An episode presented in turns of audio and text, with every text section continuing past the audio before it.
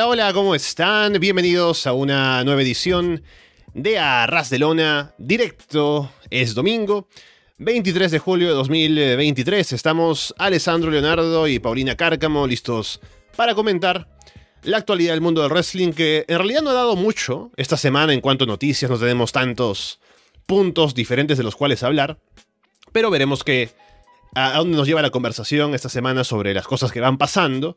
Estamos cerca de SummerSlam, han pasado cosas también en la semana, aunque sean pocas, y tenemos shows semanales para revisar, tenemos a la gente que seguramente nos comentará cosas por aquí. Así que bueno, bienvenidos una vez más, estamos en directo en YouTube, si nos escuchan luego, gracias por hacerlo a través de Evox, Apple Podcasts, Spotify, YouTube, Google Podcast o por seguirnos, por supuesto, en arrasdelona.com. Paulina, ¿qué tal? Hola, ¿cómo están? Espero que bien. Preparados para este directo que yo creo que va a durar una hora, porque no hay noticias, no hay nada. Y lo que va a hablar de SummerSlam es como que igual lo podemos hablar de lo que hemos visto de Raw y SmackDown. Así que prepárense para una edición express. No, mentira. Igual van a salir cosas. Igual creo que hay dos temas interesantes ahí, pero Slow Week, ¿sabes que me estaba acordando mucho de esa semana en donde estaba así en pan, estaba todo este problema y hablábamos y hablábamos acerca de todo lo que estaba pasando? Tiempos aquellos, pero esta semana anduvo un poco más lenta y también que vamos a ver qué es lo que va a pasar para la próxima semana. Eh, que asumo que igual va a estar un poco lento, eso que viene para nosotros, sobre todo en NXT, que se viene Great American Batch, mm. pero de ahí ya habría que esperar dos semanas más desde, desde, ¿cómo es que le gusta decir? Me carga como lo dicen lo, eh, la W, eso como desde, este sábado, dos semanas después, como tan raro, no sé, gringos. Así que, pero bueno, empecemos a hablar de lo que ha pasado y insisto, en esta edición express de eh, el directo. sí, sí, es probable que terminemos antes de la usual hora y media, pero también adelantaría que estamos hablando de la próxima semana y demás, que al menos la próxima semana sé que no voy a poder estar en el programa porque voy a estar de viaje. Me voy de viaje temprano el próximo domingo. Por una semana. Así que sería que vuelva yo al mediodía del domingo siguiente. Y tampoco sé si estaré para em, hacer directo ese mismo día, porque ya será SummerSlam, entonces seguramente volveré para revisar SummerSlam. Así que ya nos encontraremos más adelante. Pero bueno, quedémonos por el momento con lo que tenemos esta semana. En primer lugar, estamos en directo, así que siempre nos pueden hablar aquí a través del chat y estamos atentos a la gente que nos acompaña. Tenemos ya a Carlos, a Felipe por aquí. Y mm, usualmente estamos en el Discord, esta vez tenemos algunos problemas técnicos por los cuales no estamos en Discord para llamadas, pero igualmente estamos atentos a, lo que la gente nos comenta aquí por el chat de YouTube. Y bueno, viendo lo que tenemos para conversar, podemos hablar de una vez del tema que es el que nos pone la portada en la pantalla. ¿no? Yo no he tenido chance todavía de escuchar Florida 2.0. Ya podré seguramente en estos días, o tal vez más tarde, más tarde no creo, vamos a grabar Florida 2, Florida Vice ahora en unas horas.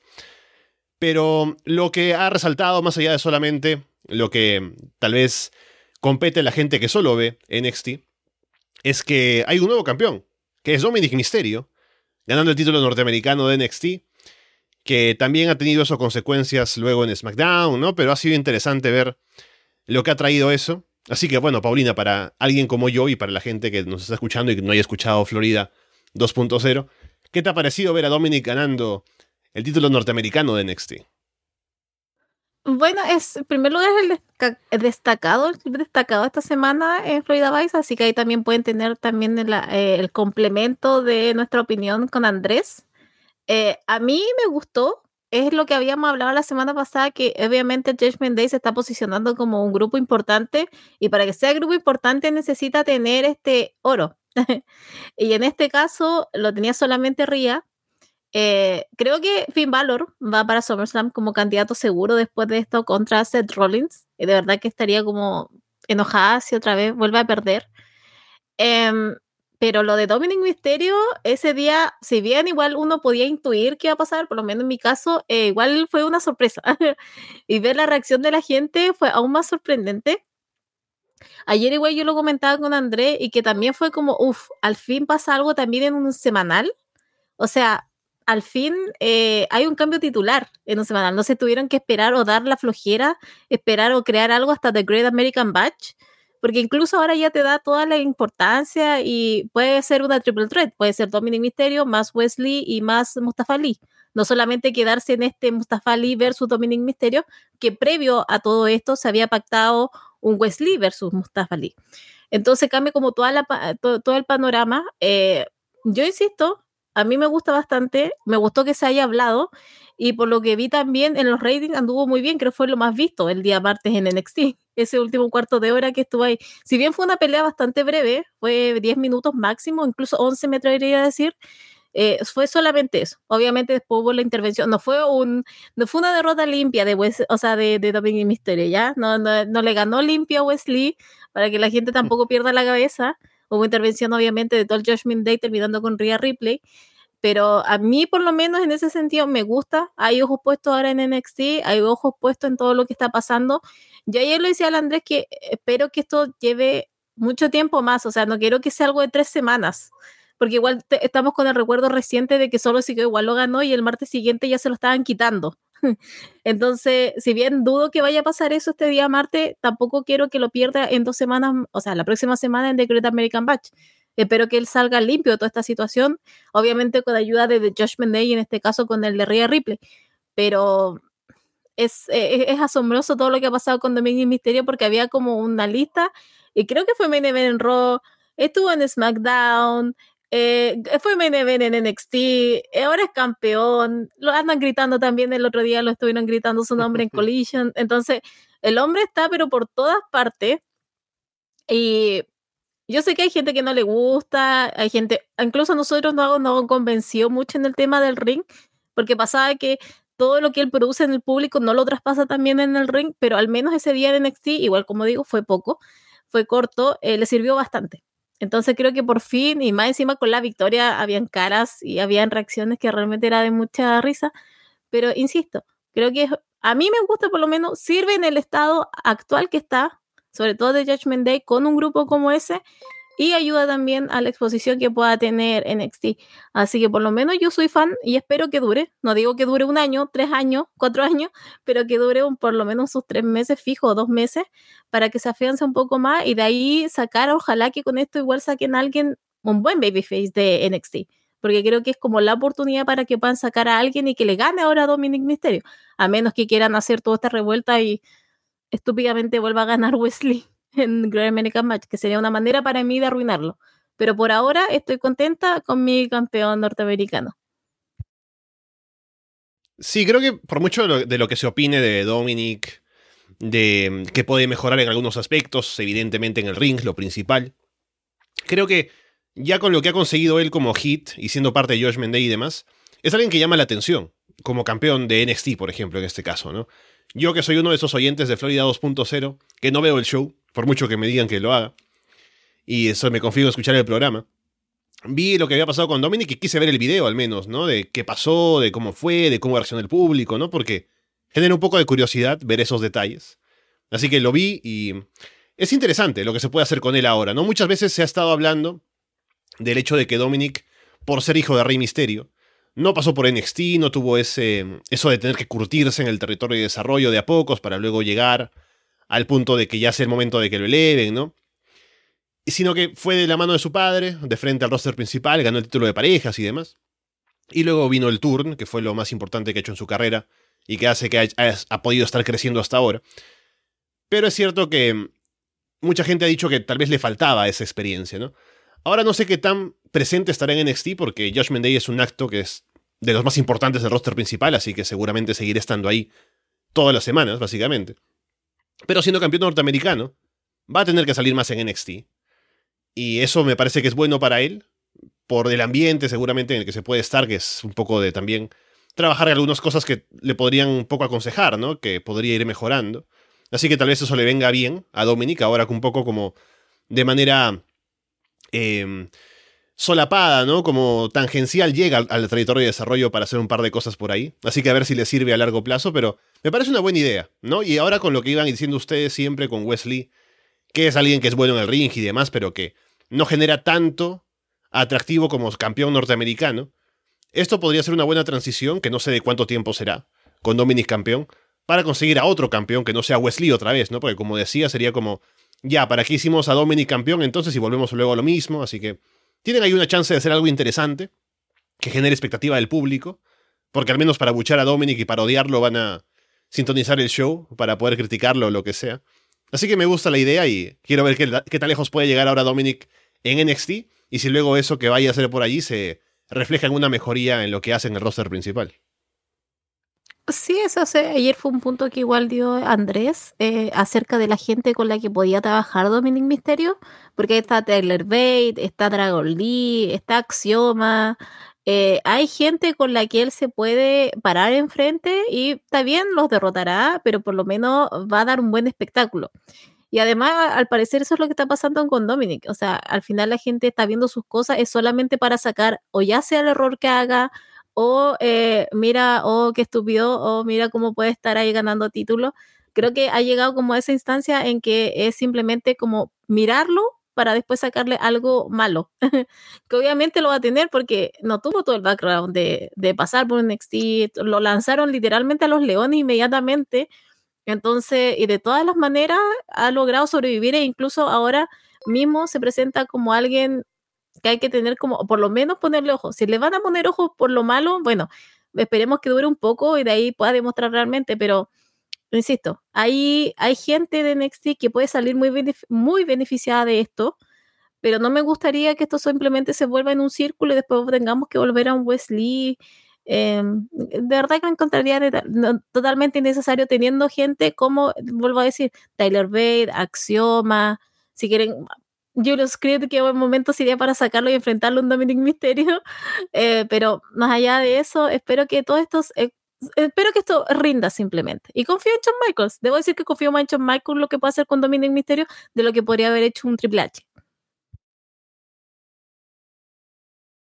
Veremos entonces cuál es el destino de Dominic. Ya se ha perfilado algo en SmackDown, que fue el show que ya vino después de que ganara el título cuando hay un encuentro em, de él con su... Bueno, él, está en SmackDown, un poco para presumir de ser campeón. Termina teniendo un combate con Pete Dunne porque el show era en Orlando, entonces era todo eso de que está cerca del Performance Center, apareció gente de NXT por ahí. Y también hubo un momento, que esto fue exclusivo de, de redes, que no estuvo en el show, pero hay un momento en el que está Dragon Lee hablando con Rey Mysterio, ¿no? Ahí como que mostrándole su respeto a la leyenda y demás. Y llegan a hablar un momento acerca del título norteamericano, con lo de Dominic. Y Rey le dice que le gustaría que si alguien le va a quitar el título a Dominic sea Dragon Lee, ¿no? Un poco dándole esa, ese respaldo como también luchador mexicano y todo lo demás. Así que ya se están armando historias ahora con Dominic Mysterio siendo campeón, con gente que quiere perseguirlo por el título. Y también una conexión con su padre ahora por el lado de Dragon Lee, que es como eh, un sucesor posiblemente de Rey, que también va a ir por Dominic, ¿no? Así que se van armando cosas que podrían tener también algo de protagonismo en el roster principal, con Dominic siendo uno de los tipos con más hit del roster, así que eso también sería interesante para ver si termina elevando esto a alguien más, aparte de Dominic, con todo lo que pueden hacer con él ahora como campeón. Bien, podemos hablar entonces, antes de pasar a los shows semanales, como ya decías, un poco de cómo están las cosas para SummerSlam ya que como les iba comentando, SummerSlam hoy estamos domingo 23, el siguiente es el 30, que no voy a estar, y ya el sábado 5 es SummerSlam, así que ya regresaré yo para ya hacer el post-show el domingo posiblemente, o posiblemente el lunes, ya veremos cuándo se puede hacer. Pero podemos ir hablando acerca de la cartelera que tenemos hasta ahora. Tenemos cuatro combates de momento anunciados. Así que un poco vamos eh, uno por uno a ver qué te parece, Paulina. Tenemos primero una triple amenaza por el título femenino de WWE, que es Asuka contra Charlotte Flair y Bianca Belair. Sí, hace semanas ya se venía cocinando todo eso. Eh, ¿Cómo explicarlo?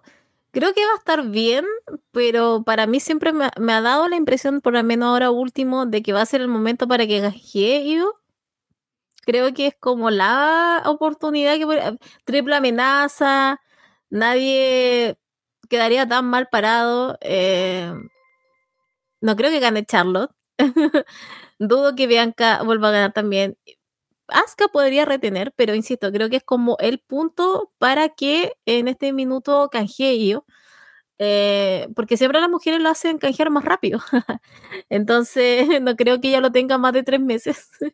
Así que creo que esta sería como la oportunidad para que ella se, se, ¿cómo decirlo? Se adquiera el, campeonato. Así que, pero vamos a ver qué es lo que pasa, porque igual son tres buenas luchadoras, entonces creo que van a andar bien, pero estoy más expectante de lo que va a pasar después, sobre todo en el caso de Yoskai con el Malentín.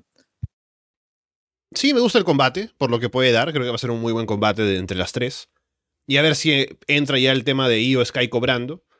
Que Io campeona podría ser. Podría dar un muy buen nivel en los combates de defensas, también como personaje, ¿no? Dependiendo cómo la lleven, pero creo que está capacitada para hacerlo. Y lo que pasa es que también pensaba en eso el canjeo pronto, eh, que sea no, no, tan, no tan lejos de cuando estamos ahora, o sea, que no dure tanto tiempo que tenga el maletín. Porque no hay mucho jugo que sacarle con Io siendo quien tiene el maletín, porque no va a hacer promos y más allá de decir como que, ah, canjeo aquí o no, no hay mucho más, ¿no?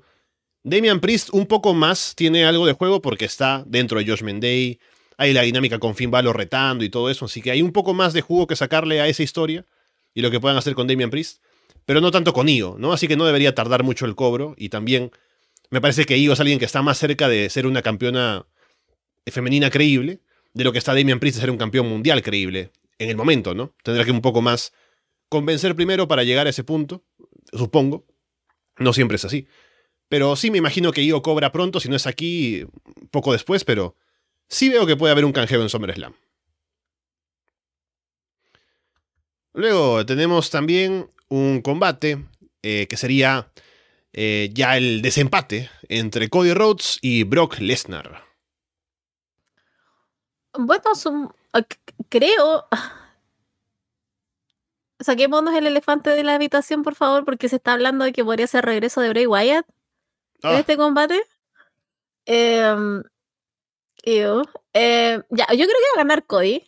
Creo que está claro eso. Podemos ya hablar de que va a ganar Cody Rhodes. Eh, ahora, ¿qué va a pasar después? Porque te juro que todos esos tweets y todas esas ah, informaciones, sé que hay que tomarlas con pinza, obviamente pero igual hay que verlo porque se está hablando bastante de que podría ser regreso de Bray Wyatt, de The Finn.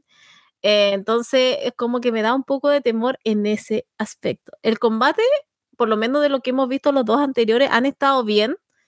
Eh, se nota que Brock Lesnar respeta a Cody Rhodes. Quisiera entender por qué, porque como que lo ha ayudado mucho, más que a otros. Entonces, en este tercer encuentro, tiene que ganar Cody Rhodes, tiene que posicionarse fuerte para hacer el main event en WrestleMania otra vez con Roman Reigns. Entonces, pero tengo miedo un poquito con todo este tipo de información de, de, de Bray Wyatt, de Finn. Me, estoy con un poco de temor, Alessandro, porque verdad que me daría ataque. Ya hemos estado también sin The Finn, de, sin Bray Wyatt, es como. Ha estado tranquilo todo, eh, pero me da temor todo este, todos estos rumores de regreso. Sí, apenas escucho yo eso, ya em, no siento confianza en lo que pueda pasar porque ya ha pasado antes muchas veces, ¿no? Que te decimos, ya, Bray Wyatt ahora es el momento de que tiene un espacio para hacer sus cosas, y hemos hablado de esto también muchas veces, pero al final no. No nos convence, no nos gusta. Eh, de Finn, sobre todo, odiaría que volviera. Y ahora parece que ha estado fuera por un tema de salud, como ya comentábamos en otro programa. Y bueno, esperemos que esté mejor de salud, ¿no? Pero luego eso no quiere decir que tiene que estar en pantalla, ¿no? Podría, sinceramente, viendo que su personaje no funciona, podría dedicarse, no sé, a ser, productor, ¿no? Ayudar en backstage, hacer cosas que tengan que ver con el tema creativo, porque el tipo es creativo. La cuestión es que cuando se aplica lo que él quiere hacer con su personaje, no funciona, a fin de cuentas. Y no tengo confianza en que vaya a funcionar, ¿no? Ojalá que me equivoque, pero ya ha pasado muchas veces. Y ya le he perdido mucho el interés. Entonces, si sale sobre todo en una rivalidad con gente importante como es Lesnar, Cody, se va a sentir como que estamos, no sé, em, bajando el nivel de las cosas, ¿no? O queriendo forzar a Bray Wyatt en una posición importante.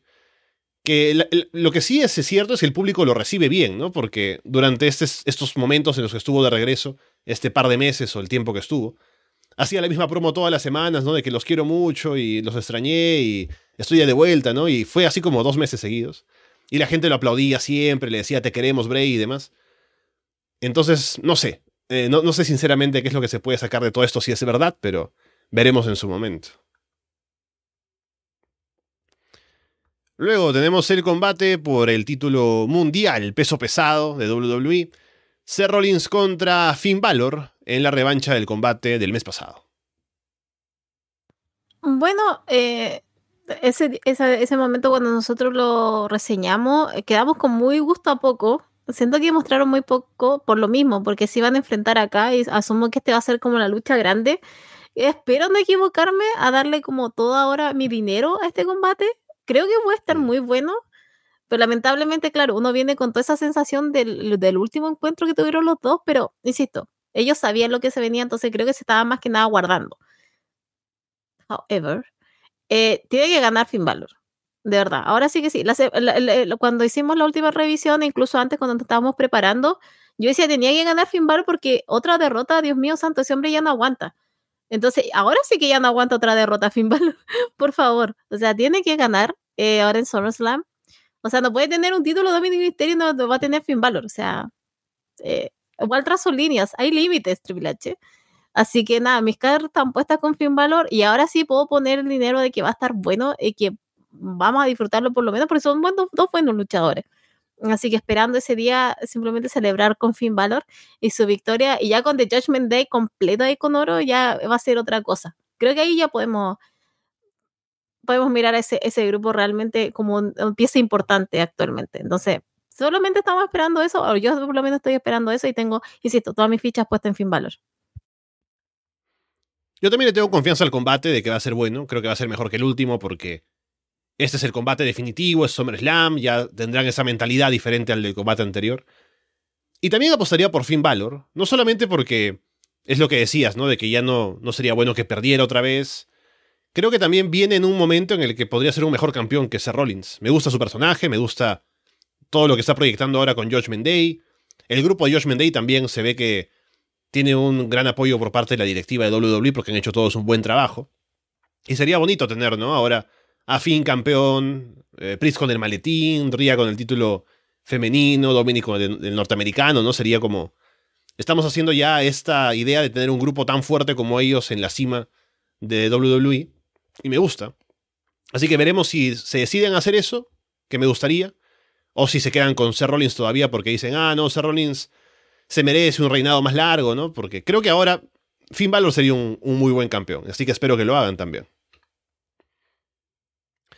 Aquí veo que nos pregunta Rodrigo en el chat si Cody sigue estando over, ¿no? Que se escucha más de gente como Dominic, LA Knight. Yo pienso que sí, que o sea, la gente responde bien cuando él aparece en pantalla. Aparte, han hecho un buen trabajo en venderlo como una gran estrella.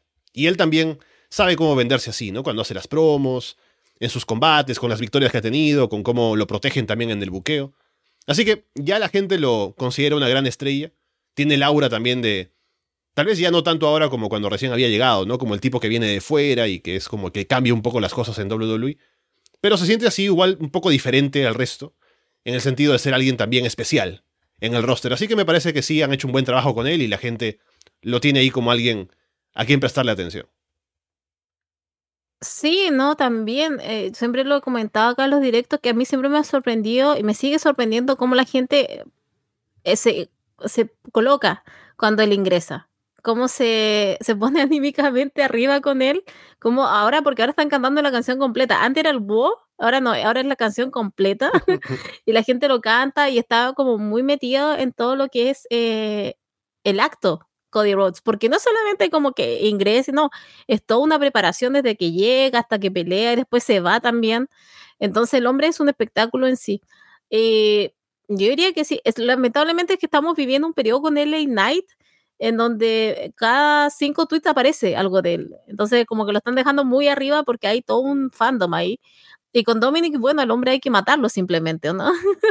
hay que encontrarle cualquier cosa, cualquier error que haga como para que se lo saquen y que no, que simplemente está por rey ahí. Que es verdad, pero por lo menos se ha salvado y ha, ha, hecho espectáculo el hombre. Pero con Cody Rhodes es increíble. Yo de verdad creí que después de la derrota de WrestleMania iba a bajar mucho más, pero no. Incluso eh, siento que está un poco más fuerte ahora. Y ahora con incluso con todo este con todo este trío de luchas que ha mm. tenido con, con Brock Lesnar, creo que incluso ha estado mucho mejor. Porque insisto, porque Brock Lesnar no tiene como el.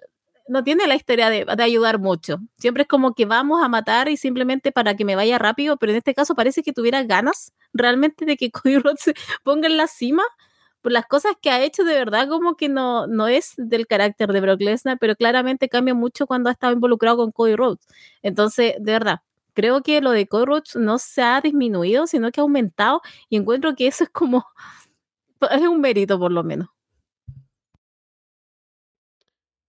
Por último tenemos el combate, que seguramente sería el main event del show, por el título universal, indiscutible de WWE. Roman Reigns defiende ante Jay Uso, y no solamente es por el título, sino también es un lo que le llaman combate tribal, porque quien gana será reconocido como el jefe tribal de la familia.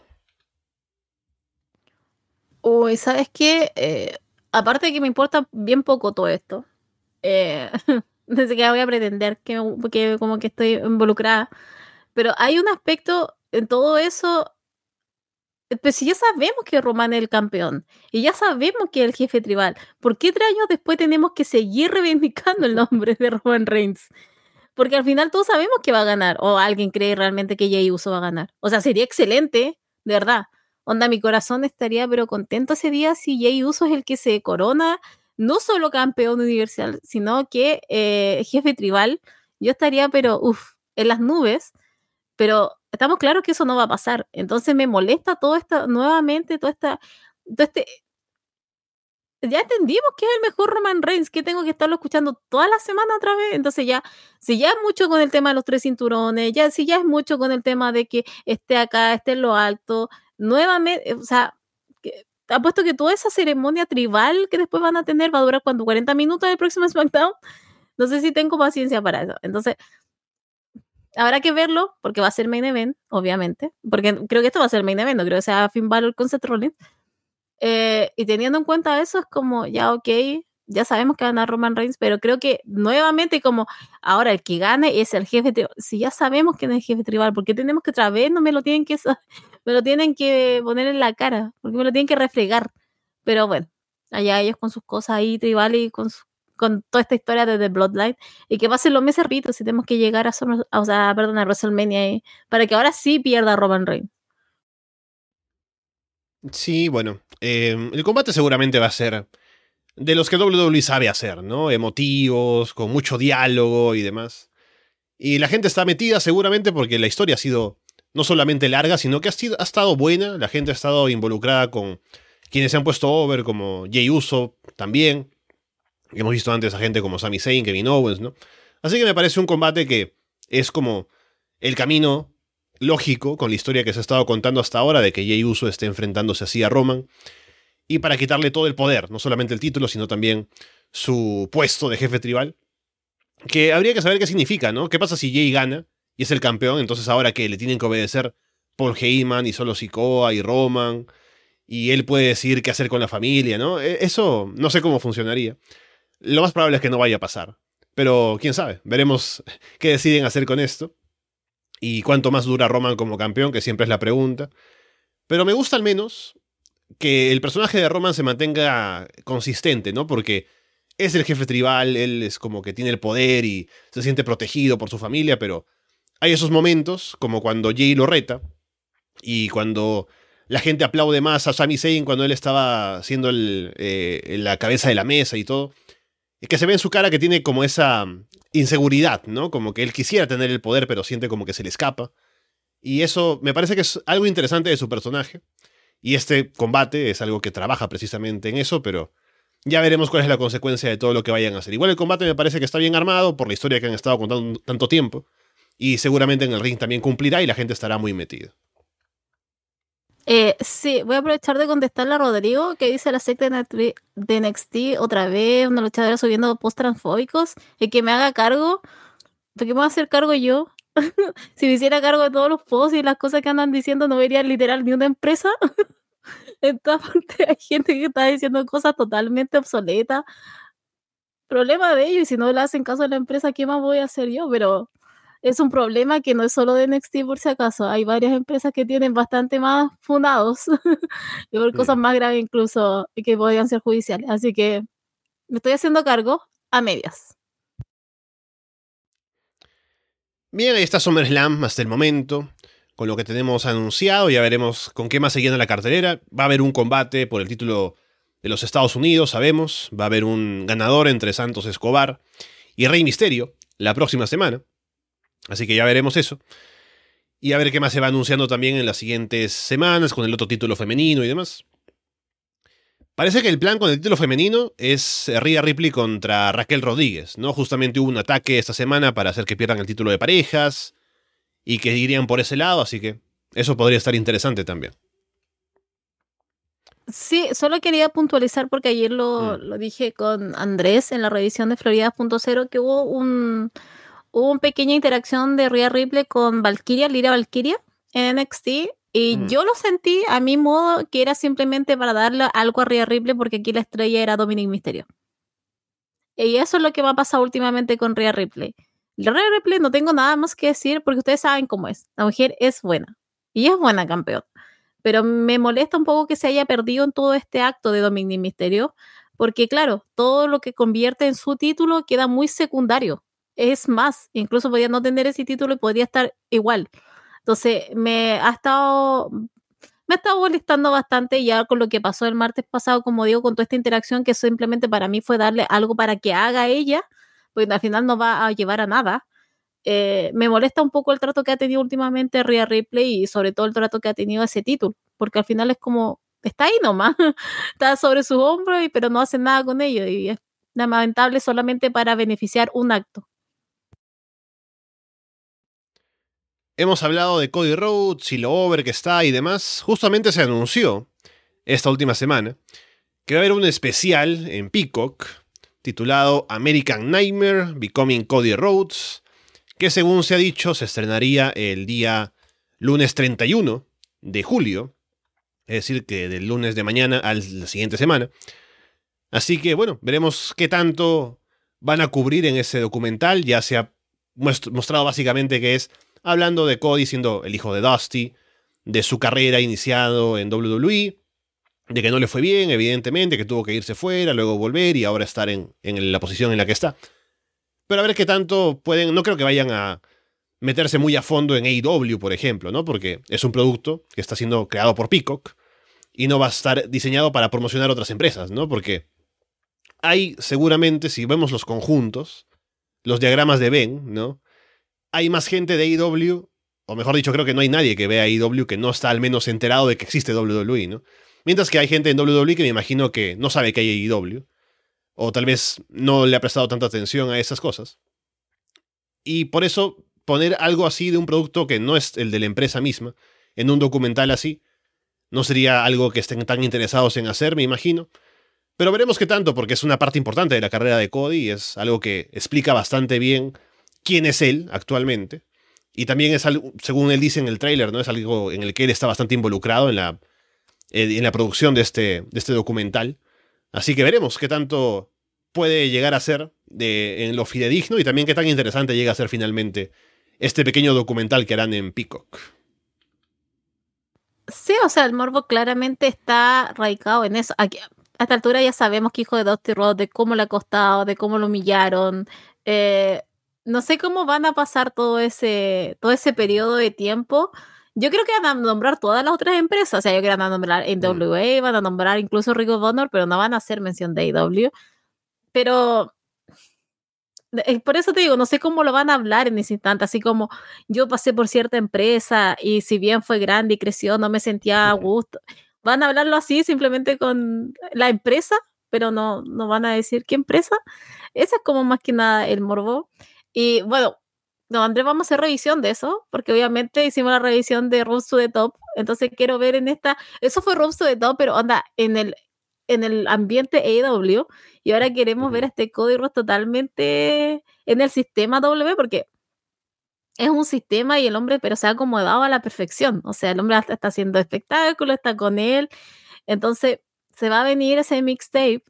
Y para entender un poco, y además cómo habla Cody Rhodes, porque hubo un tiempo en que, claro, Cody Rhodes era muy anti-DW, eh, a la primera que podía andaba rompiendo tronos, y ahora es como, ah, no, a Triple H, mi amigo, y es como, amigo, la, manera que usted tiene de venderse, ojalá, o cualquiera la tuviera.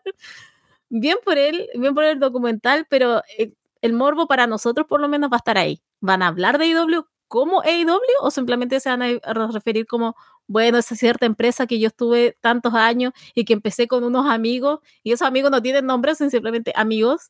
Entonces, empecé con una empresa con unos amigos. Es como si hablara de un negocio, ¿no? De sándwiches, ¿no? Es como que sí, una empresa con un amigo que creé hace unos años y ahora estoy acá, ¿no?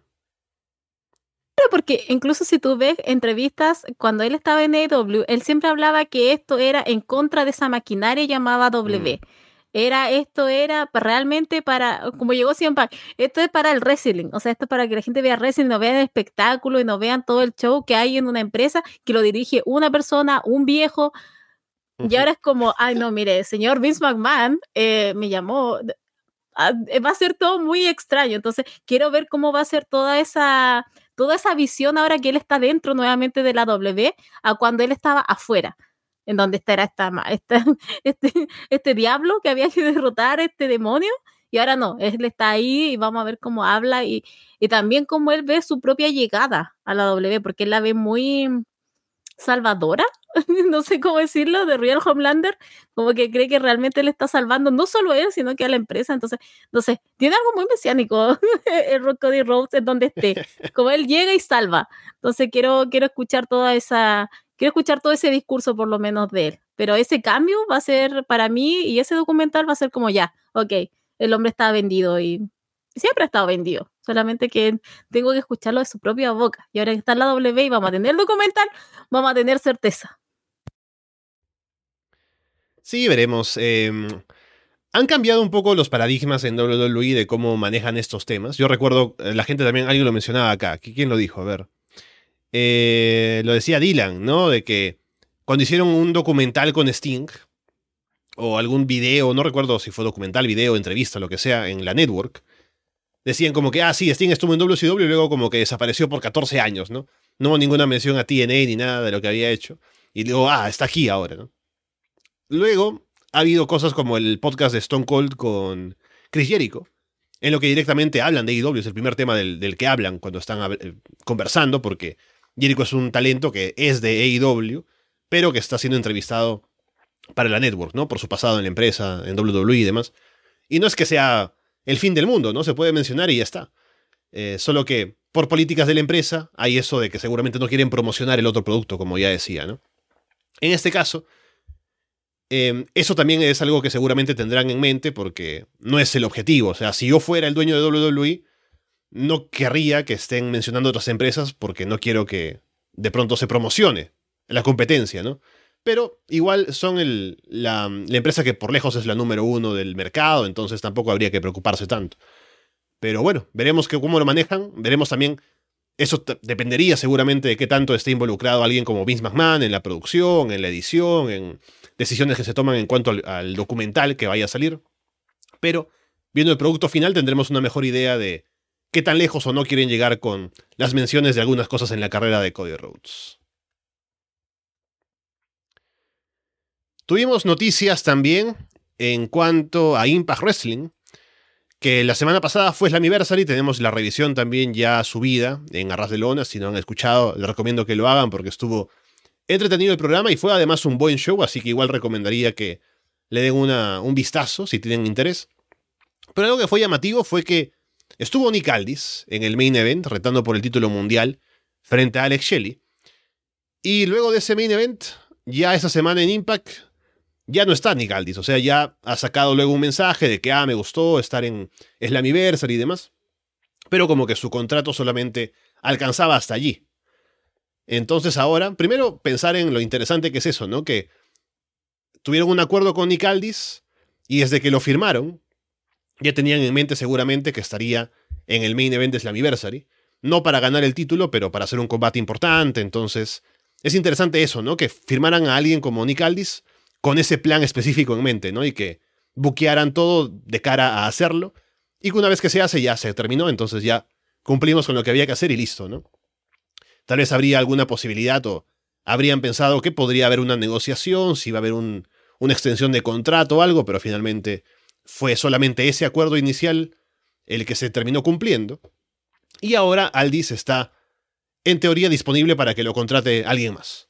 Habrá que ver quién, eh, estaría interesado en él porque Hemos hablado ya de esto antes, cuando Aldis en un momento salió de NWA y pensábamos a dónde podía ir.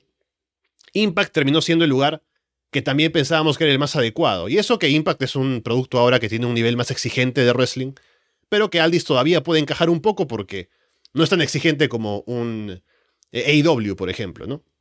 Así que me parece que era un lugar donde podía encajar bien, y lo estuvo haciendo bien en el tiempo que estuvo ahí. Y ahora que está fuera, hay rumores de que parece que WWE estaría interesada en él, pero en cuanto a ser productor o agente o algo, no como talento en pantalla, sino como algo en backstage. No sé mucho por qué, ¿no? Pero ahora que Aldis tiene posibilidades de irse a otros lados, veremos dónde termina. Eh, sí, ¿sabes? También, o sea, eh, bueno, Nick Aldis cuando llegó a Impact a mí no me gustó mucho. Eh, lo sentí muy out of place. Sentí que había llegado simplemente por Mickey James, esposo de.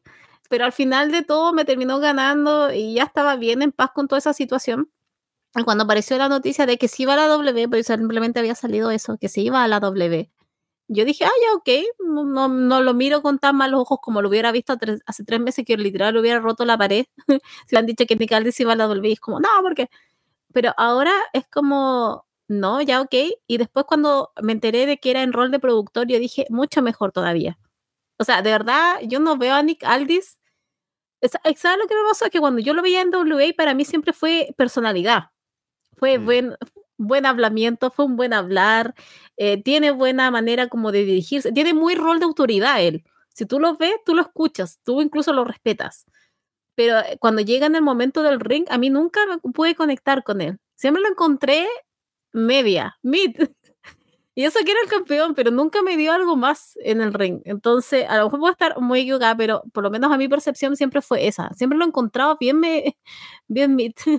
nunca me ha entregado más allá. Nada que decir de personalidad, insisto. Entonces, cuando llega este rumor de que se podría ir y se podría ir como productor, hasta como que lo celebro y encuentro que es mucho mejor ojo porque creo que detrás de cámaras te puede entregar mucho más e incluso hasta haría un cambio. O sea, Adam Pierce lo cambiaría por Nick Aldis, pero así. O sea, creo que Adam Pierce, él sí debería estar detrás de las cámaras porque no proyecta nada. Supone que figura autoridad, está bien. Todos pasan por encima de Adam Pierce, pero igual, siento que en el caso de Nick Aldis no sería así, porque incluso él tiene un físico que eh, te permite como, wow, no, por aquí no podría ir. Entonces, si quedara en mis manos y yo me llevaría a Nicaldi, haría pero inmediatamente ese cambio con Adam Pierce. Yo propondría a Nicaldi ahí de figura de autoridad y de productor, o no sé cuál es la Jared Armayon ahí el que tiene de, de, Adam Pierce, por lo menos en este instante. Pero a mí la noticia ahora de llevarlo de productor a la W, honestamente, como que no me molesta y hasta me gusta. Si viendo aquí los datos, Aldis tiene 36 años. O sea, él me imagino que pensará todavía que, o sea, no, sé, ¿no? Habría que ver, pero eh, yo me imagino que podría estar pensando, bueno, yo todavía no quiero retirarme de la actividad en el ring, ¿no? Y tal vez eso sea lo que lo frena de, de considerar el, el acuerdo de ser productor o agente en backstage. Pero siempre está eso de dónde lo vemos entonces, ¿no? Porque parece un luchador de ese porte de main eventer clásico pero de que no se utiliza ya casi, ¿no? O sea, NWA era el lugar donde hay ese recuerdo del pasado, entonces se puede ser un luchador así, medio medio, pero que esté como en el, en el top. Y es el estilo que se busca en la empresa, ¿no? En Impact, también como ya decía, no es que sea alguien que vaya a convencerte como el mejor luchador de la empresa o que va a ser cara de la empresa o lo que sea, pero puede cumplir y hizo un buen combate con Alex Shelley en Slammiversary. Pero luego pensando en WWE creo que se quedaría muy corto en comparación con otra gente, sobre todo por el talento en el ring. En AEW ni qué decir. Así que entonces, ¿dónde encaja alguien con ese perfil? Que seguramente es alguien caro para contratar en otros lugares, ¿no? Porque no lo vas a ver en GCW, me imagino, ¿no? Sería un poco raro. Por el estilo y también por, por lo que digo, ¿no? Así que, no sé. A ver qué posibilidades tiene. Siempre está en la carta de Mickey James. Aunque Mickey James todavía está asociada con Impact, entonces no es que lo vaya a llevar a, otros lugares. Pero veremos, veremos cuál es el destino de Nick Aldis, que donde sea que vaya seguramente podrá aportar algo y si le han visto ese potencial como productor, habrá que ver tal vez si puede hacer algún cambio cuando llegue a trabajar en ese puesto. Bien, ah, también acá quería comentar, justamente me, me, decía esto Carlos eh, en el chat, no, no aquí, ¿no? sino en el chat privado por el Telegram, que mm, Carlos Killer, que va a tener su documental el miércoles eh, próximo, que se va a, va a ser por parte de un chico en la universidad que va a hacer un video acerca de esto, ¿no? De su carrera como luchador y su regreso reciente, así que estaremos atentos a la gente que, por cierto, no está en el Telegram de Arras de Lona.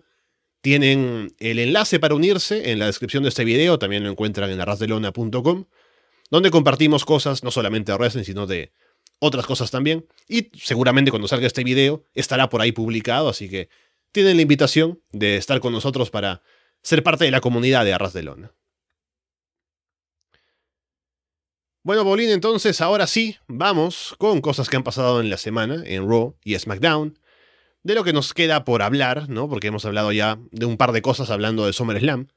Pero sí podemos mencionar, por ejemplo, el segmento que tuvieron Finn Balor y Seth Rollins para que ya se arme el combate de la revancha para SummerSlam.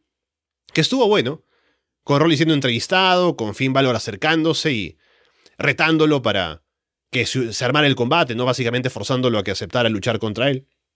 Y me gusta porque. Em, no digo que no haya demostrado Finn Balor ser un buen personaje antes, ¿no? Pero en el roster principal, como que estaba un poco. Em, o sea, en NXT es Dios, básicamente. Ya lo había dicho Andrés la semana pasada, hablando de su llegada a NXT, ¿no? Y no solamente por los buenos combates y la primera etapa, sino en la segunda etapa en la que estuvo, como Hill, mostró mucha más personalidad, hacía muchas mejores promos, ¿no? Y en Judgment Day ha tenido la chance de hacerlo pero creo que últimamente está como siendo alguien que proyecta mucho más. De, ser una estrella, de ser alguien importante, ¿no? Y en este caso, enfrentándose a Rollins y atacándolo en este segmento, se mostró un poco más de eso y es otro argumento más para que sea importante y necesario que gane el título cuando llegue SummerSlam. Es que esto es lo que uno va cuando dice que el que tiene que ganar es Finn Balor, porque pudo haber terminado simplemente Man in the Bank el, lo de Seth Rollins con él. Y no, se da en esta instancia en que él va, eh, se enfrenta a Seth Rollins y se ve el hambre que tiene por el título. El hombre tiene hambre de título. Entonces, en esa circunstancia encontré que, claro, o sea, no puede llegar al punto de que sea SummerSlam y vuelva a perder. O sea, de verdad que para mí no, no, no le encuentro el sentido, no le encuentro la lógica. Eh, no creo que después salga a decir Triple H que, bueno, las, las recompensas vienen a los que esperan. Entonces, creo que ha esperado suficiente Finn Balor. Es, es, el, es, el, es el momento para hacerlo, es el momento para que esté con de campeón en un grupo fuerte como Chávez Mendez. Entonces, después de esto ya es como, paremos por favor y démosle el título a Finn Balor. Aquí Rodrigo nos dice que oh, solo se habla de WWE, ¿no? Es que no hay noticias esta semana. No ha habido mucho. La semana pasada hablamos mucho de IW. Hasta por ahí hubo un comentario como que, ah, ¿por qué ahora hay dos programas en que se habla de IW, Directo y eh, Florida Vice, ¿no? Pero es como se presenta la semana en cuanto a las noticias. Por cierto, hablando de otros. llorar a esta gente. Sí, bueno, ¿qué, se puede hacer, Paulina? Aquí los queremos a todos, aunque lloren. Em, lo que estaba pensando también, hablando de otras empresas, hubo Em, Dead Before Dishonor, el viernes. Me falta ver todavía la última hora y media de show. Creo que son los últimos tres combates. Y no sé si voy a comentarlo con alguien, ¿no? Porque ya ha habido mucho desencanto de Ring of Honor. Eh, así que no sé si habrá alguien que lo haya visto, que quiera conversarlo conmigo, pero puede, puede ser que salga alguna revisión de lo que fue Dead Before Dishonor. Lo que he visto ha estado bueno, pero es como ya me imaginaba que iba a ser, ¿no? Es un show que tiene esos combates como si fuera un show de PWG, ¿no? Tenemos este talento disponible en el roster y vamos a ponerlos a luchar y ya está. Pero no hay muchas historias detrás. Algo que es mucho más pesado todavía porque se cayó Mar Brisco del combate con Claudio, entonces se tuvieron que inventar el combate con Pac, que es tal cual, ¿no? Está Pac disponible, pongámoslo en el main event o en el combate por el título con Claudio y se acabó. Así que por ahí es como que no termina de convencer Ring of Honor como producto, pero puede que hablemos del show en los próximos días. ¿Sabes qué? Voy a dar mi aporte también. Porque yo vi, eh, pero el Zero Hour, ¿ya? Vi el combate de um, Taylor con Fox. Y mm. vi el de Leila Hirsch con otra niña que no las conocía. Y, em, ¿sabes qué me gustó bastante? Eh, ¿Ah? No te escucho. Ahora estoy, ahora estoy. Te decía, era Trisha Dora, si no me equivoco. Ah, ya, ya. O la conozco y ya ni me acordaba. Como igual no, ah, no consumía. Por lo menos esos dos combates me gustaron bastante. Estaba bastante bueno el primero, como dije, fue el de Leila con la niña que no conocía, o no me acuerdo. Y el segundo con Shane Taylor, que yo, yo no sé por qué, pero ese día estaba como entusiasmada, porque dije, oh, Shane Taylor, van a dar el de Samoa Joe en el Cyber Hour. Yo estaba así como, sí, lo van a dar, ¿y por qué lo van a...? Después, que, después tuve que no, porque había perdido contacto casi. Dije, ah, obvio, por eso es que iba a estar... me estaba preparando para ir a ver a Barbie, entonces estaba en toda mi confusión con eso, en entusiasmada que Me, estaba, me imagino que maquillándome. súper elegante para ver Barbie. obviamente fui pero de punta en blanco, eh, entonces me estaba maquillando y estaba viendo ahí las luchas, obviamente, porque yo soy así, mientras me maquillo estoy viendo ahí luchitas y para ir a ver a Barbie. Entonces yo por lo menos vi y disfruté bastante el Zero Hour, debo decirlo. Así que asumo, después igual he escuchado comentarios, es que, ¿sabes lo que me... no, perdió Daniel García? ¿Y por qué otra vez tiene que perder ese hombre? Basta de que pierda Daniel García. Eh, pero bueno, El final es maravilloso. Decir. de... el, el combate es muy bueno con Shibata. El final es maravilloso, eso sí. Que, que lo quieren desmayar y está bailando hasta. Su último aliento lo da bailando, ¿no? El bueno de Daniel García. Sí, entonces sí, eso, también lo vi. Entonces, ya ok, ni un problema, pero dele algo. O sea, siempre está- veo un combate de Daniel García y está perdiendo. Y sien- no, no, basta, por favor. Eh, y de ahí también leí el de Pac con Claudio, pero leí más críticas negativas, entonces tengo que, tengo que, tendría que verlo, pero insisto, por lo menos el Zero Hour yo no tengo nada que decir, lo disfruté, así que asumo que el resto del show también tuvo que estar bastante competente, pero eso es lo que me pasa con Ring of Honor. Van a haber buenos combates, lo sé, pero I care sobre la gente que está ahí, no, porque no tengo nada, o sea, es que incluso quisieran una promo o por lo menos que se hiciera algo un poco más viral, yo no tendría ningún problema en verlo y conectarme, sino de repente no toma más que ver una cara bonita para mí. Entonces, pero ni siquiera eso, ni siquiera es como que yo me puedo eh, enganchar con el producto porque tampoco ellos no me dan nada, más allá de un buen combate cada cierto tiempo en los pay-per-view. Entonces, si quieren que hablen de garras de lona, por lo menos que le pongan empeño. porque claramente uno se va a ir con las dos empresas que son más grandes, porque obviamente están ahí. Y más encima que igual es súper difícil ver Ring of Honor un poco. Yo, te- yo veo la W porque lo tengo en el Star Plus. Y bueno, ahora supongo que tendré que estar viendo en VIX, que todavía no sé si funciona esa Mm. plataforma, con AEW. Porque ya terminó, por lo menos a mí ya se me terminó, se me terminó hoy día lo de AEW, si no tengo que ir a... Ustedes ya saben dónde. Así que, entonces, eh, ahí veré cómo va a ser todo eso para suscribirme, pero si quieren que vea el producto, denme algo más. Y también sé que estuve esta semana el G1, que yo creo que Sí. ese comentario iba para eso. Pero ¿y qué pasó con mi rey Eddie Eddie Kingston? ¿Perdió o no? Creo que perdió. No sé, no lo estoy viendo. Contesten.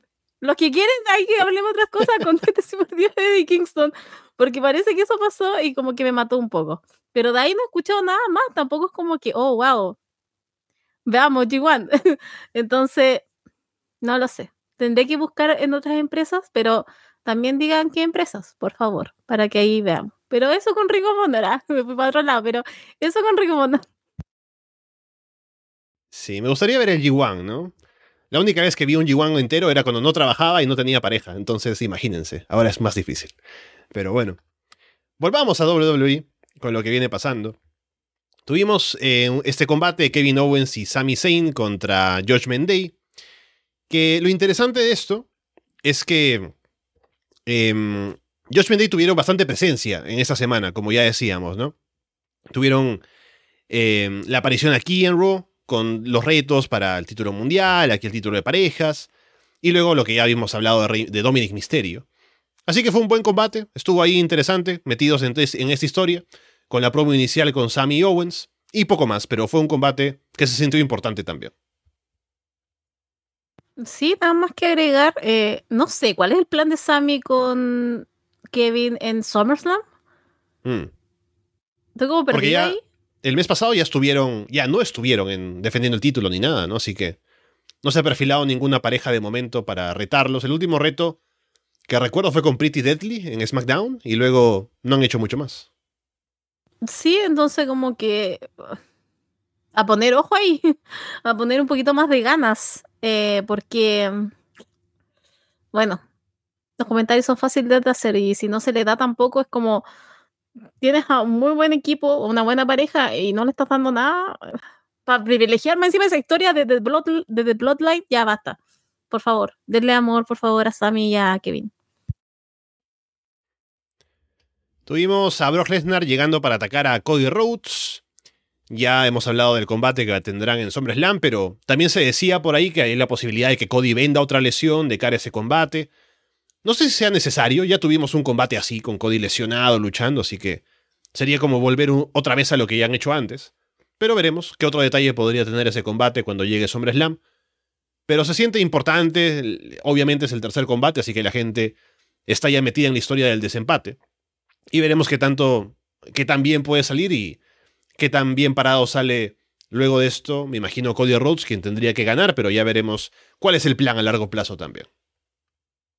Ya, pero todo el dramatismo del día lunes ahí con la mamá mm. en primera fila. Cierto, eh, cierto. Porque, era en Atlanta, sí. Claro, entonces como que llega y le hace un tremendo monólogo acerca del amor que le tiene. Le faltó un poco decir, bueno, salí de mi mamá y no sé, algo más explícito, solamente le faltó a Cody Roots.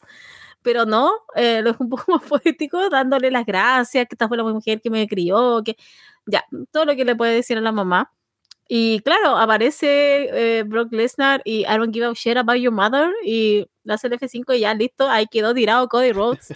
Entonces, está, eh, por lo menos ese segmento lo jugaron bien y también te deja un poco más enganchado lo que va a pasar en SummerSlam cuando gane Cody Rhodes y aparezca de fin, porque yo creo que ya debemos empezar a preparar un poco psicológicamente para lo que va a pasar en dos semanas más, porque vamos a quedar traumados de por vida. Porque ya sabemos que Brock Lesnar no trabaja con ese hombre, así que solamente iría para otro camino.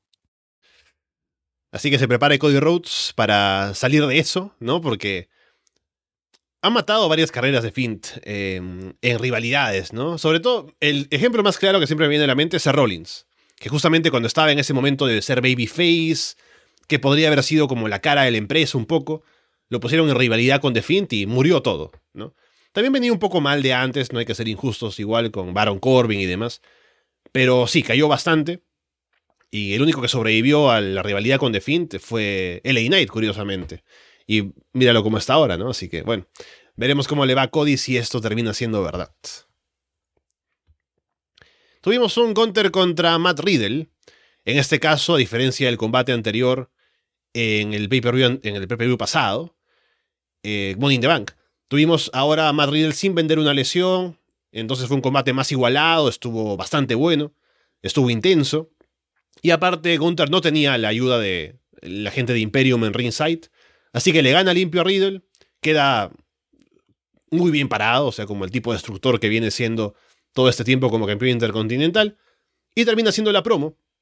Una promo que fue buena, o sea, no fue una tremenda promo, pero para ser Gunther y el personaje que tiene fue como tenía que ser, para terminar retando a Drew McIntyre a que venga a quitarle el título, con toda la confianza que tiene él por ser un tipo tan dominante, pero ya un poco te da esas ganas de ver ese combate cuando llegue seguramente SummerSlam, para que se peguen duro, como queremos que sea. Sí, es lo que vamos a obtener con Gunter. Creo que ya lo de Matt Riddle había pasado la historia hace harto tiempo y la alargaron simplemente porque obviamente tenían que venderlo con Drew McIntyre hasta SummerSlam. Lo he mencionado antes, Matt Riddle está perdido. O sea, cuando vuelve Randy Orton? Hasta yo lo extraño un poco. Eh, pero siento que está como muy perdido en la vida, no sabe qué hacer. Y ahora con respecto a lo de Gunter con Drew McIntyre, no sé cuánto está. Para SummerSlam creo que todavía no pasa como el récord de más días de campeón mm. intercontinental, ¿cierto? Como que le faltaría unos 10 días más.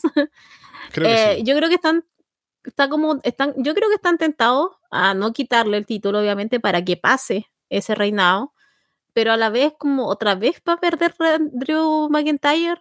Eh, ya he sido explícita, o sea, ya lo he dicho bastantes veces acerca de, del trato que deberían tener con, eh, con Randy Orton mi cabeza vive por Randy por Drew McIntyre, eh, pero eh, vamos a ver, quizás pierde y sabemos, vamos a, vamos a ver que la plata fue buena para que se quede. Pero si es que no, bienvenido a nuestro nuevo campeón intercontinental, eh, Drew McIntyre. Pero siento que está muy tentado que Gunter pase. Y además para mí siempre ha sido la intención con Gunter por lo menos a nivel personal, es que suba a ir ya. Eh, se armen ahí su combate, pero creo que es un poquito más, más sueño para mí. Eh, pero, insisto, vamos a ver qué es lo que pasa y se van a, de que se van a pegar duro, se van a pegar duro. Pero ahí creo que quién va a ganar para mí es un poquito más, es un poquito más, no es tan claro. A eso es lo que voy. Como que siento que está más, un poquito entre un 50 y 50. Al menos viendo aquí los datos, porque no tengo. O sea, en Cage Match no me lo ponen tan claro cuando tienen más de un reinado, ¿no? Pero el reinado de Honky Tonk Man, que fue solamente uno, duró 454 días y Gunter lleva 409, ¿no? Así que le faltan menos de 50, pero para eso son casi dos meses, entonces. A ver, no, bueno, no, llega si es que lo pierden en Slam, ¿no? Así que bueno. Veremos qué pasa con Drew McIntyre, que es un oponente que parece ser el indicado para quitarle el título. Pero el combate será muy bueno, así que, aunque no le quite el, récord a Honky Tonk Man, habrá sido un gran campeón contra si lo pierde ahí. Aquí, bueno, no sé qué tan cierto sea eso, ¿no? Beco Cine Independiente nos dice que Eddie no está dando una muy buena actuación en el G1. Habrá que ver algún combate, a ver qué es lo que opina la gente, pero bueno. También venía de una hernia hace poco. Aquí no se viene a hablar más de Eddie. Bloque bloqueamelo al tiro a ese hombre. Estos, estos comentarios no los queremos escuchar. Yo no los quiero leer. Así que voy a, voy a, voy a permitir simplemente cancelar ese, ese comentario y no existió. Eddie está dando una gran actuación en el G1. Voy a fijarme en unos en los ratings de los combates que ha tenido para confirmar si es cierto o no. Puede que de ser cierto no te lo diga o no, Paulina. Pero bien, algo más que ha ¡Ah! pasado, algo más que ha pasado en Raw fue que, esto también lo comentábamos un poco de pasada, Sonia Deville y Chelsea Green son ahora campeonas de parejas porque en la previa de la defensa de Liz Morgan y Raquel Rodríguez, apareció Rhea Ripley para atacar a Raquel, que luego apareció estar, estando lastimada, ¿no? Entonces, eso hizo que hubiera una posibilidad más grande para Chelsea y Sonia de ganar, y así lo hicieron. Así que son ahora campeones. Y me parece una buena decisión. Me parece que son un equipo que se complementa bastante bien. Y que, siendo sobre todo en los personajes, en las promos que pueden hacer y demás, una buena pareja para ser las campeonas ahora de la división femenina. Que veremos, como siempre. Está la duda de quiénes van a retarlas, ¿no? Aparte de equipos como Casey y Kaden, que son un equipo fijo, pero por el resto, no tanto así. Pero al menos como campeonas ellas me parece que dan bastante que sacarle la división por ese lado. Sí, yo ese día eh, justo estaba llegando de mi operación y pongo robo y estaba en el combate de y yo dije, ya, vamos, ahora es el punto en que va a ganar Chelsea, Sonia, obviamente no creyéndolo al 100%, pero igual hay una pequeña esperanza y ganaron y te juro que yo estaba pero completamente feliz, estaba contenta. A mí me encanta Chelsea Green, de verdad la disfruto mucho eh, y aparte porque no es solamente de Royal SmackDown, o sea, también puede ir en NXT, es como el campeonato de las tres marcas. Entonces, se abre ahí por lo menos otra posibilidad de que ellas aparezcan y jueguen ahí igual, creo que hay más competidoras para que puedan estar por lo menos, hacer a lo mejor algo individual, no sé. Pero se abre esa posibilidad, así que yo estaba pero contenta, estaba de verdad que estaba muy feliz y fue como una grata sorpresa, por lo menos después de mi vuelta a la vida, después de salir de cirugía y fue como, ah, excelente puedo sonreír, pero todo muy bien por lo menos. Y me entretuvo por lo menos, como digo, el, combate y el resultado aún más. Según veo, Eddie Kingston tuvo un buen primer combate con Shingo Takagi. Parece que estuvo bastante bien. Y luego los otros dos, no tanto. El primero con Evil, que bueno, es Evil, así que. ¿Qué se puede esperar? Y el otro con eh, Enare, ¿no? Así que bueno, veremos cómo sigue en combates con gente algo más importante o que tengas un poco más de fe de sacar buenos combates, pero así va el nuestro, nuestro querido Eddie Kingston por el G1. ¿Qué más tuvimos en Raw? Hubo un momento en el que, a ver si recuerdo esto bien, el combate era Shinsuke Nakamura contra eh, Tomaso Champa? No, era contra Bronson Reed. Y fue Champa quien intervino o fue contra Champa y Reed intervino, no sé. La cosa es que alguien intervino de los combates que tuvieron. Porque el pleito está entre Champa y Reed, ¿no? Pero luego Nakamura estuvo molesto y se molestó con Champa, sobre todo, ¿no? creo que ahí está el tema, ¿no? Porque el combate era con Reed, aparece Champa, al intervenir hace que Nakamura pierda por descalificación. Y por eso Nakamura se molesta con Champa, una cosa así. Y luego cuando quieren entrevistar a, Nakamura en backstage, se ve bastante molesto por, por todo lo que está pasando con él. Y aparte que no es la primera vez que alguien interviene en sus combates. Así que podría venir algún cambio de personaje para Nakamura. No sé si un turn heel. No, no creo que sea ese el caso. Podría ser. Pero al menos que se vea más agresivo, como que más... Em, no sé, como que no le aguante cosas a nadie. Menos buena gente, como ha sido en la mayoría del tiempo como Babyface. Así que veremos que si eso trae no solamente el cambio de personaje, sino también algún cambio en el buqueo para Nakamura, alguna mayor importancia o algo así, pero un cambio me parece que es positivo, ¿no? Porque venía no haciendo mucho Nakamura últimamente. Por lo menos tiene pantalla. O sea, aquí no me acuerdo de esto. Y sé que estaba mm. en pauta, pero eh, no lo vi. Ah, pero como que no sé a dónde quiere ir todo esto. Eh, si está como más tiempo. Yo me acuerdo que Nakamura estaba hablando que se iba a ir a NXT un tiempo. ¿Dónde quedó eso? Eso quedó en la nada. Informaciones mm. falsas. Yo no olvido. Pero hubo un tiempo que se estaba diciendo bastante eso y fue como la esperanza, el humo, ya quedó. Pero bueno, le están dando tiempo por lo menos. Raw igual es un programa largo. Entonces, bien por lo menos que se la estén jugando con tres nombres ahí, ya que está Nagamura, está Champa y está Reed. Reed que me ha ido ganando, debo decir. Ya. Eh, Champa también a mí me gusta bastante. Que esté solo, lo he dicho y lo voy a volver a repetir. No quiero que me lo junten con cierto Johnny. Y con Nagamura, bienvenido a lo que se presente ahora y que cambie un poco. Sí, obviamente, si ya. Yo creo que cuando empecé a ver otra vez W fue como que sí, lo mismo. No tiene ni una pizca de diferencia, entonces espero que realmente esto involucre algún tipo de cambio. Pero hay que esperar nada más, porque de repente es como que lo tisean bastante y después ya no pasa nada. Saltando a SmackDown, hemos hablado ya del combate tribal que se armó entre Roman y Jay, hubo un segmento por ahí, ¿no? Como que se muestran algo de respeto, o sea, como que la tradición y lo que implica un combate tribal es más grande que la rivalidad que tienen, ¿no? Porque Roman ahí como que se dan la mano, ¿no? Y acuerdan tener este combate, luego solo quiere atacar, pero Roman lo detiene. Entonces, por ahí van las cosas. Ya hemos hablado de esto para SummerSlam, así que no sé si quieres agregar algo más sobre el segmento mismo, Paulina. Una lata. De verdad que no, mm. una verdadera lata toda esta situación otra vez. ¿Cuánto? ¿Sabes qué? Es que ah, le queda un montón todavía a Roman Reigns de campeón y siento que lo vamos a tener aún más esto, este tipo de tribal y todo, pero mm. me quedo con mi comentario anterior. ¿Cuántas veces tenemos que rectificar a Roman Reigns como jefe tribal si ya lo entendimos? Lleva tres años con ese cinturón y llamándose jefe tribal. O sea, no tiene hasta una polera que hice de Tribal Chief. Entonces, ya, pues, paremos. Si no es, no es la segunda semana en donde estamos viendo si es o no es.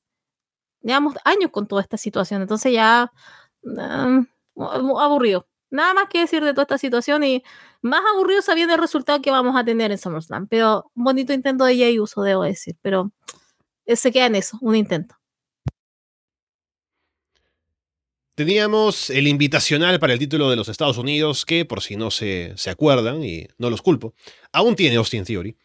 La semana pasada, Santos Escobar había avanzado porque va a haber era dos combates de, de Four Ways para que tengamos en la próxima semana en SmackDown el combate definitivo para encontrar retador al título.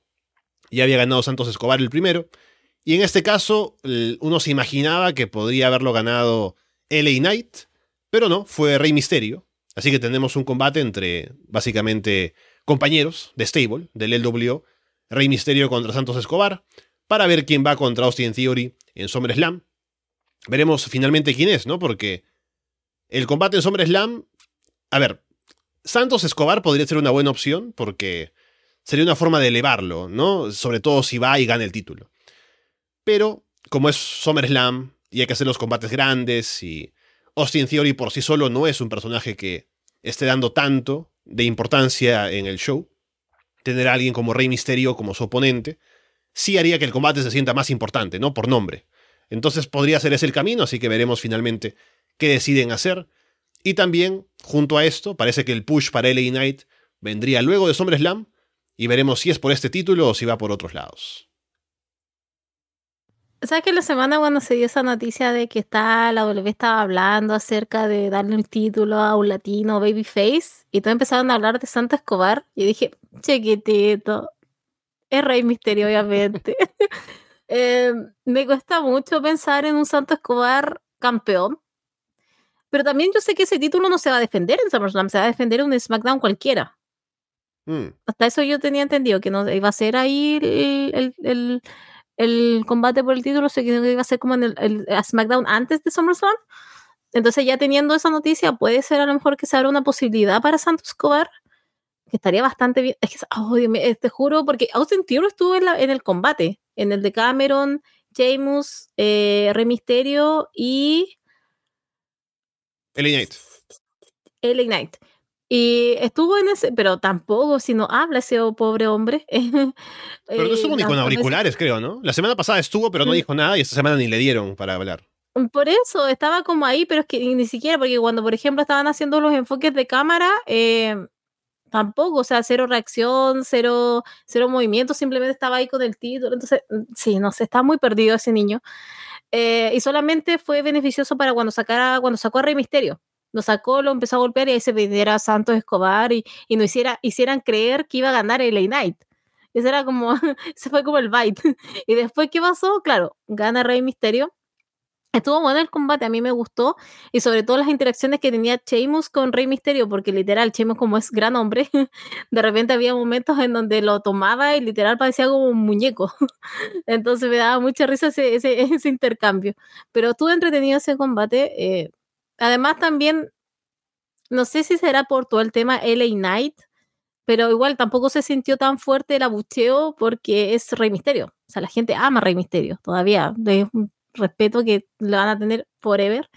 Entonces, también me da un poco de miedo ver quién va a ser el que gane ese día. Yo quiero que gane Santos Escobar, pero siento que no se le ha dado el protagonismo. Siempre me molestó que hayan juntado con Selena Vega.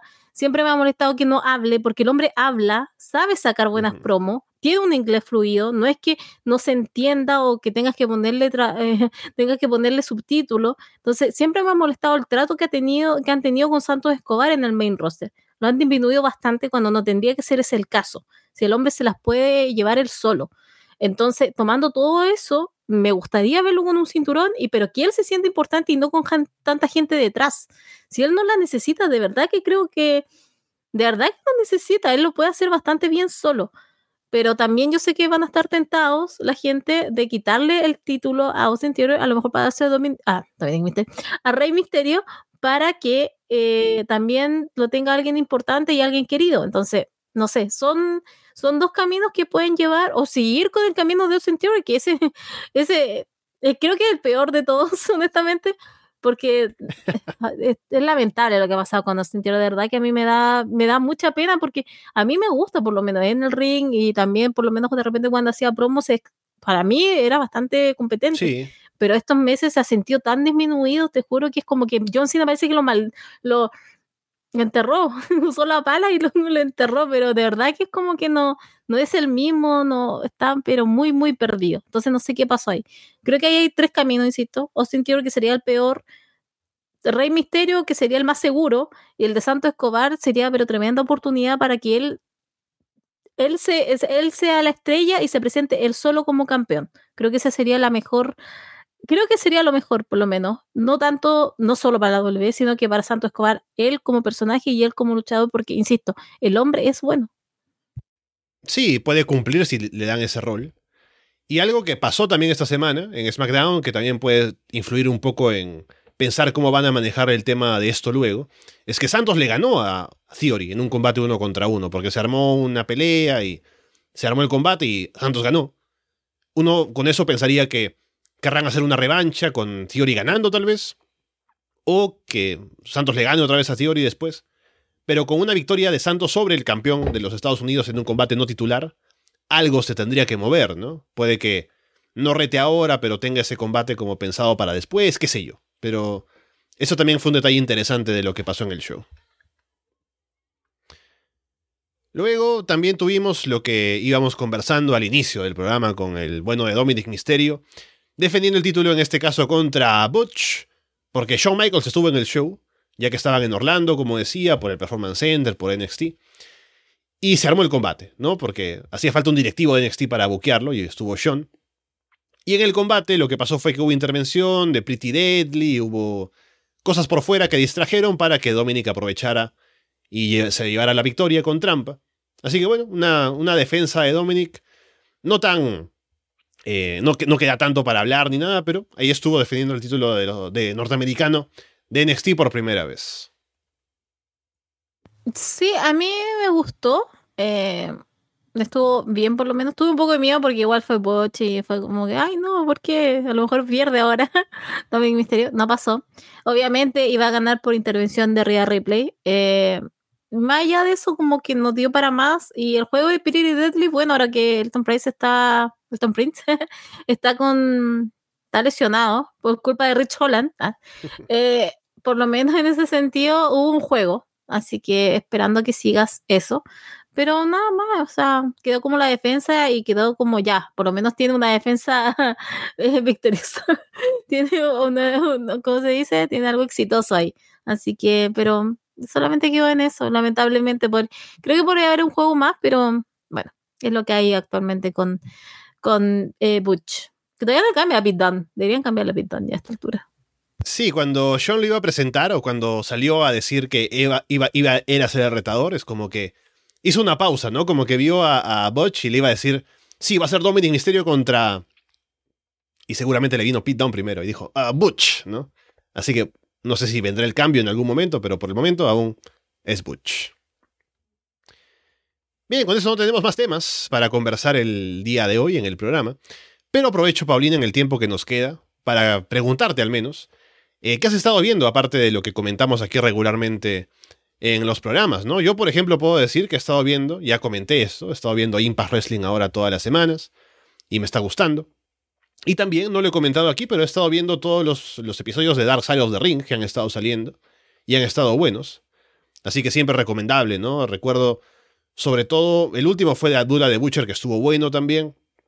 Eh, episodios como el de eh, Adrian Adonis también, que fue interesante por cosas que no sabía exactamente de cómo habían pasado, ¿no? Así que hay siempre material ahí eh, histórico que lo trabajan bastante bien en cómo lo revisan y lo comentan.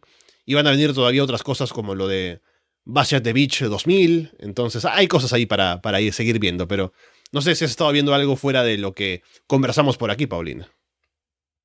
No, lo que pasa es que mayor de mi tiempo lo toma obviamente la W, porque veo los tres mm. programas eh, hoy W estoy viendo los tres programas también. Dynamite, eh, Rampage, lo sigo viendo Rampage y Collision. Y de ahí no tampoco porque me ha gastado mucho. Eh, tengo una vida, tengo un trabajo. ¿ya? Los pay per view no se pagan solo, el maquillaje no se paga solo. ¿ya? Entonces eh, tengo que trabajar. Pero yo lo dije la semana pasada, o sea, si NW hace la decisión correcta, yo vuelvo. O sea, pero literal, o sea, Tyrus se saca ese, ese cinturón y yo voy. De verdad. Impact Wrestling lamentablemente igual lo deja un poco de lado, pero lamentablemente es un problema de tiempo. ¿Qué más? Obviamente uno va a estar viendo con el ojo ahí metido. Además, Ring of Honor seamos honestos, una extensión de AEW. Entonces también lo que va a pasar en AEW también va a pasar en Ring of Honor y uno ya va a saber y va a intuir las cosas que puede ver. Así que igual estoy viendo Ring of Honor, ah, pero más allá de eso, eh, falta tiempo. ¿Qué más podemos decir? Por eso, si pueden hablar y pueden decir que se puede ver en otras empresas que no requieran a lo mejor poner la atención o tener un seguimiento, eh, bienvenido sea. Pero claro, ahí hay un tema de tiempo y de entender algunos productos. Por ejemplo, yo estaba súper. Todavía no termino el 2023 y puedo terminar mi promesa de que puedo ver Stardom, ¿ya? Pero claramente ahí yo tengo que entender algunas dinámicas y también saber qué, qué, luchador estoy viendo, porque lo dijimos una vez con Andrés, no es cosa de ponerse a hablar de la empresa y nosotros empezar a hacer una revisión cuando hemos llevado a lo mejor días y no entendemos o no hemos visto nada más podemos hacerlo también y ahí nos pueden retar y nos pueden decir un par de cosas, pero tampoco esa es la idea, no es como de llegar y empezar a hablar por hablar. Lamentablemente, obviamente uno va a caer en la misma empresa de siempre porque, maldita sea, uno ve las cosas, gasta las horas de su vida, pero hay obviamente hay cosas que pasan y como para dar la opinión, pero tampoco soy tan de esa de estar como opinando porque lo veo, sino que simplemente es porque falta tiempo, gente. ¿Qué quieren que haga? ¿Ya? Necesito dinero. Y para eso tengo que trabajar. Sí, creo que eso lo podemos entender todos. Entonces, bueno, ahí está el comentario de lo que usualmente vemos aquí, como siempre en los directos, y estaremos de vuelta. En las próximas semanas ya les comenté que la siguiente no estoy, así que ya veremos para cuándo volvemos exactamente. Viene ya Slam, que seguramente será prioridad para cuando vengan aquí en dos semanas a escucharnos. Y iremos acomodando el resto de cosas. Está siempre el material por el Patreon, con Monday Night, Florida Vice, Florida 2.0. Vienen cosas también nuevas por ahí y ya iré comentando qué cosas son, pero de momento ha sido un poco difícil coordinarlo, pero ahora que viene agosto, vamos a estar mejor para poder arreglar las cosas y tener material nuevo que soltar para ustedes. Igualmente tenemos contenido por abierto, las revisiones de los shows especiales como fue Slammiversary, también La Casa de los Horrores que salió el día de hoy, Puerta Prohibida que también va saliendo, así que estén siempre atentos a lo que trae Arras de Lona durante su contenido semanal. Y bueno, Paulina, estaremos de vuelta conversando seguramente ya para SummerSlam y para otras cosas que vendrán más adelante en los directos, así que un gusto tenerte por aquí otra vez y ya recuperada de la operación que comentabas la semana pasada. Así que ya veremos cuándo nos encontramos otra vez, Paulina. Gracias. Eh, sí, salió todo bien, ¿qué puedo decir? Por eso estoy acá. Eh, ay, se me olvidó algo que iba a decir. Ah, maldita sea, se me fue. Ah, ¿qué era? ¿Qué era? Ay, era importante. Ah, sí, el programa. que el día 30, el día 30 es em, The Great American Batch, el evento de NXT, que tiene como main event Ilya versus Carmelo. Eh, y vamos a hacer la revisión, obviamente, con Andrés. Así que por lo menos eso tendría que salir la próxima semana. Creo. No sé, a menos que Andrés me diga, no, no vamos a hacer nada. pero asumo yo que va a salir eh, esa revisión porque es un evento importante y como digo, se pelean los títulos tanto femenino como masculino, así que por lo menos es eh, de prioridad. Así que eso, muchas gracias a todos y ahí estaremos, nos estaremos viendo en dos semanas para SummerSlam, yo creo, la revisión de qué es lo que va a pasar. Finn Balor campeón, que estamos con la banderita, así que espero que siga en alza esa banderita de campeón Finn Balor, por lo menos aquí lo estamos apoyando. Bien, con eh, todo eso dicho, por ahora los dejamos. De parte de Paulina Cárcamo y Alessandro Leonardo, muchas gracias y esperamos verlos pronto.